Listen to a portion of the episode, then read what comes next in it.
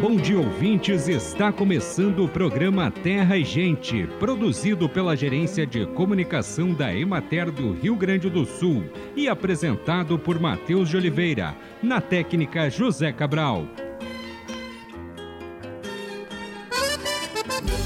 Alface e tomate são as hortaliças preferidas para tornar qualquer sanduíche mais gostoso. Mas uma coisa é colocar uma fatia de tomate e duas folhas de alface no meio de duas fatias de pão. Outra opção muito melhor é usar essas duas hortaliças como base de uma salada bem temperada que será o recheio do sanduíche. Para fazer um recheio mais gostoso, experimente utilizar dois ou mais tipos de alface, com cores e texturas diferentes, misturados com outras hortaliças folhosas de sabor mais picante, como a rúcula e o agrião.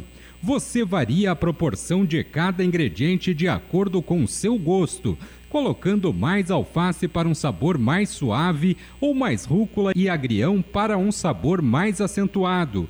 Junte a essa salada verde o tomate de sua preferência, cereja, caqui ou italiano, ou uma combinação entre dois ou mais tipos de frutos. Tempere essa salada com azeite, vinagre e um pouquinho de mostarda e o recheio está pronto. Se você quiser variar o recheio, as melhores opções são a cenoura, a beterraba, o rabanete e o pepino. E para aqueles que gostam de acrescentar um toque doce aos pratos salgados, a sugestão é incluir a maçã e a pera nessa salada. A Secretaria da Agricultura, Pecuária, Produção Sustentável e Irrigação emitiu alerta fitossanitário aos produtores sobre o caruru palmeri, uma planta daninha considerada como praga quarentenária presente no Brasil, mas ausente no estado do Rio Grande do Sul. Focos do caruru palmeri foram detectados recentemente no Mato Grosso do Sul. O primeiro registro desta planta ocorreu no país em 2015 no Mato Grosso. Esta planta daninha está no topo da lista de pragas com maior risco fitossanitário para o Brasil, devido ao alto potencial de disseminação e agressividade tendo como principal meio de propagação o trânsito de máquinas agrícolas e veículos carregando as sementes. A principal orientação para os produtores é efetuar a limpeza completa de máquinas agrícolas que realizam trabalhos em outros estados antes de retornar ao Rio Grande do Sul. Acompanhe agora o panorama agropecuário. Conforme nova estimativa de safra realizada pela Emater, a área cultivada de soja no estado é de 6.513.891 hectares, sendo 0,83% inferior à de 6.568.607 hectares projetados em outubro de 2022 a produtividade prevista é de 2.175 quilos por hectare, representando um decréscimo de 30,52% nos 3.231 quilos por hectare inicialmente projetados. Com isso, a produção da oleaginosa na safra 2022-2023 deverá resultar em 14.169.329 toneladas, ou seja, uma redução de 31,10% na estimativa de 20.563.989 toneladas. Além de indicar a redução da safra, o levantamento aponta os efeitos desiguais da estiagem nas regiões do estado tendo tanto a perda na produtividade quanto a redução de área são decorrentes da insuficiência de chuvas durante os meses de verão. Nas regiões com menor índice pluviométrico, houve danos graves a lavouras estabelecidas e casos de impossibilidade de implantação da parte projetada, pois os solos apresentavam teores de umidade muito abaixo do necessário para o estabelecimento da cultura. Entre regiões, há grande variabilidade de potencial produtivo decorrente de maior ou menor restrição hídrica. A época de semeadura e o ciclo das cultivares interferiram no potencial produtivo em uma mesma região. As lavouras mais afetadas foram implantadas no início do período recomendado, com cultivares mais precoces que, além das perdas, sofrem risco de maturação desuniforme e perda de qualidade no produto colhido limitando sua utilização para a extração de óleo e provocando a consequente redução no valor de mercado, como ocorreu na safra passada. Nas lavouras de ciclo médio implantadas em novembro, as chuvas entre 2 e 4 de março foram muito benéficas e contribuíram para o adequado enchimento dos grãos nas vagens fixadas. As lavouras do tarde apresentaram aumento de porte, beneficiadas pela melhor condição de umidade nos solos, mas com o início da fase de floração, essa taxa de crescimento será menos intensa. Os animais são uma parte essencial da natureza, compondo com as plantas e micro-organismos a complexa rede da vida na Terra. Nós, os seres humanos, compartilhamos dessa maravilhosa rede de interações com os outros seres vivos e nosso bem-estar está diretamente relacionado com o equilíbrio da natureza, a garantia de sustentação da diversidade de formas de vida em nosso planeta. Os animais realizam muitas funções fundamentais para o equilíbrio natural, desde a polinização das flores para que as plantas produzam frutos e sementes, a dispersão das sementes para que as florestas e outras formas de vegetação cresçam e multipliquem-se, até a própria composição do ciclo da vida na Terra participando das cadeias alimentares, da ciclagem dos nutrientes e de tantas outras funções.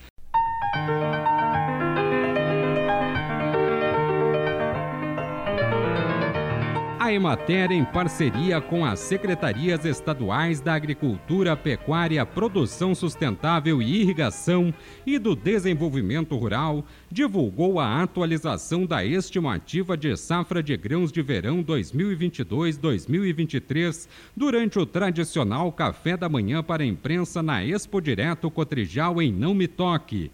Durante o evento, o presidente da instituição, Christian Lemos, falou sobre a importância da agricultura familiar para o Estado e da necessidade de investimentos em irrigação. Eu trouxe alguns números aqui que nós temos 81% dos estabelecimentos no estado do Rio Grande do Sul são agricultores familiares. E quando no Brasil 31% da proteína animal é produzida pelos agricultores familiares. Aqui no Rio Grande do Sul, 52% da, da proteína animal ela é produzida, produzida pela agricultura familiar. Quando no Brasil 64% do leite é produzido pela agricultura familiar, aqui no Rio Grande do Sul 83% do leite é produzido pela agricultura familiar. No feijão, o Brasil tem 40% de produção vindo da agricultura familiar. E, aqui no Rio Grande do Sul, 50% da nossa produção de feijão. E no milho, um dos números também mais relevantes, tendo em vista o papel do milho em toda a cadeia, 13% do milho nacional ele é produzido pela agricultura familiar, se nós olharmos os números do, os números do Brasil. Porém, aqui no Rio Grande do Sul, a produção de milho, 46% dela é feita pela agricultura familiar. Né? E se nós variarmos um pouco, laranja, por exemplo, 7% no Brasil vem da agricultura familiar e aqui no Rio Grande do Sul, 77% da laranja é da agricultura familiar.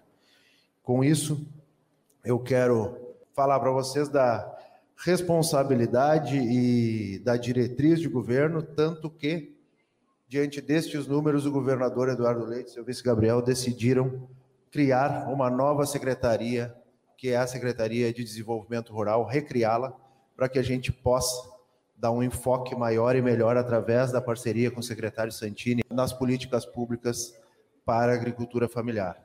E a Imater está presente nos 497 municípios do estado, com estrutura técnica, atendendo de ponta a ponta do Rio Grande com as diferentes culturas, com o aspecto regional de cada uma das regiões, e representa hoje para o sistema financeiro, por exemplo, 20% dos projetos de Pronaf no estado do Rio Grande do Sul para investimentos são feitos pelos técnicos da Emater. E 35% dos proagros de todo o estado do Rio Grande do Sul também são feitos pelos técnicos da Emater.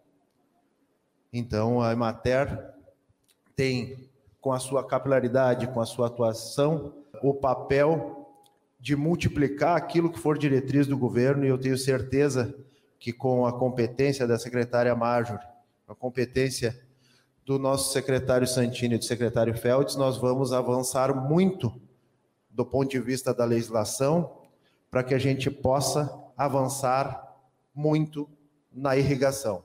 Esse ano, pela terceira vez consecutiva, a gente sofre com a estiagem, mas o governo que fez o dever de casa na gestão passada, fez todas as reformas que viabilizaram investimentos a partir de agora, já sinaliza capacidade de investimento através de programas de irrigação para que a gente possa atender os nossos produtores. Eu tenho certeza que será muito bem conduzido pelos secretários uh, para essa nova etapa que a gente vem a passar no nosso estado. E quero falar aqui o que eu sempre falo para encerrar, a importância de todos nós. E quando eu falo todos nós, inclusive a imprensa.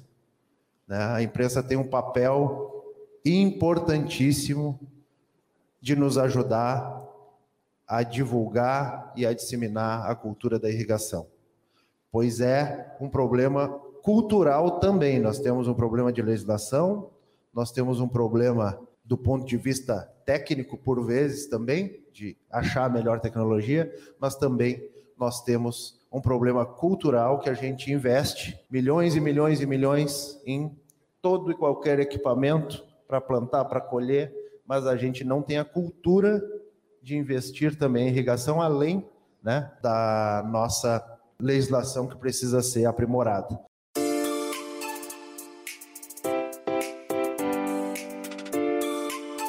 E chegou o momento de saúde e ecologia.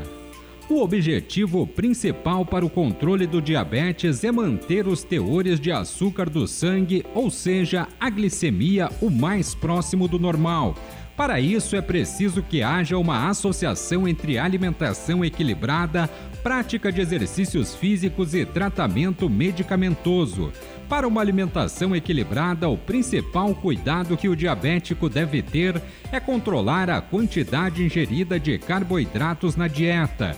Isso significa, na prática, reduzir principalmente o consumo de alimentos como pães, massas, biscoitos, farinhas, batata e mandioca.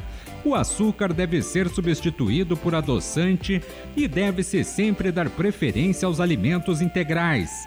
O diabético pode consumir todas as hortaliças, desde que controle as quantidades ingeridas daquelas que possuem maior teor de carboidratos e calorias. Com base no teor de carboidratos, conclui-se que consumir 5 colheres de repolho não é o mesmo que consumir 5 colheres de batata. A batata tem quantidade mais elevada de carboidrato, por isso terá um efeito maior sobre o teor de açúcar no sangue. Na prática, o diabético poderá ingerir repolho à vontade, mas deve restringir o consumo de batata em função dos outros alimentos presentes na refeição, de modo a não ultrapassar a recomendação diária de consumo de carboidratos.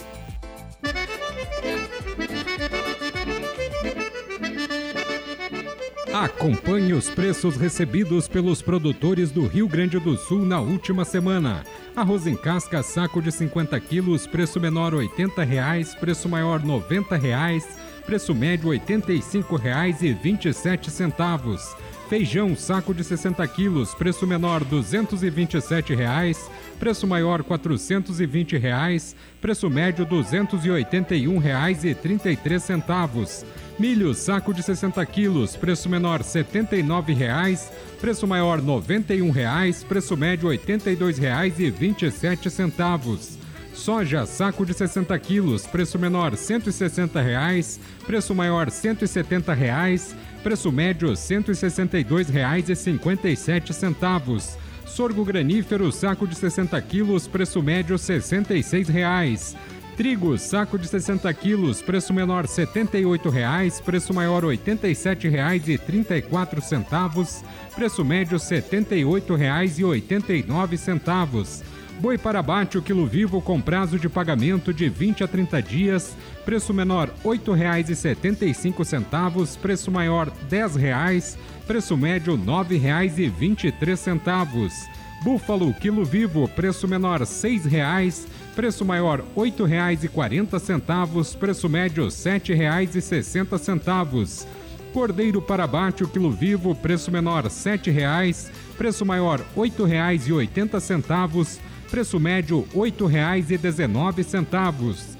Suíno tipo carne, o quilo vivo, preço menor R$ 5,60, preço maior R$ 5,70 preço médio R$ 5,63.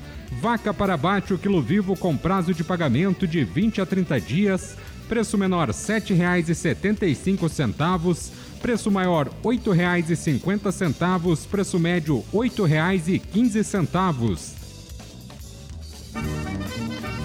Focos do caruru palmeri foram detectados recentemente no Mato Grosso do Sul.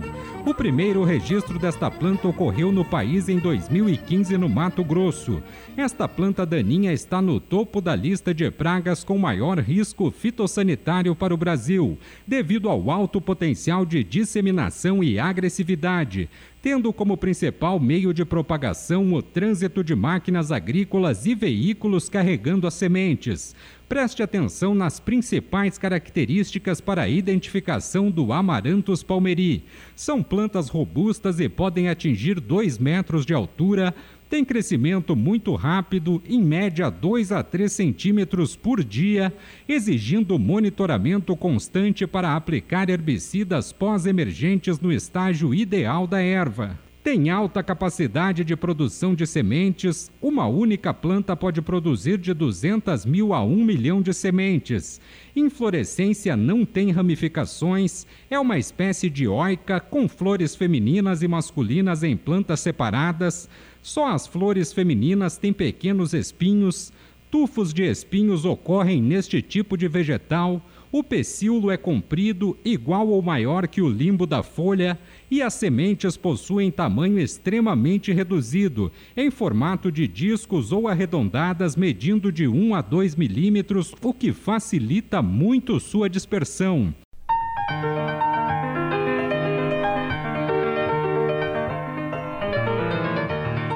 Emater, em parceria com as secretarias estaduais da Agricultura, Pecuária, Produção Sustentável e Irrigação e do Desenvolvimento Rural, divulgou a atualização da estimativa da safra de grãos de verão 2022-2023 durante o tradicional café da manhã para a imprensa na Expo Direto Cotrijal em Não Me Toque.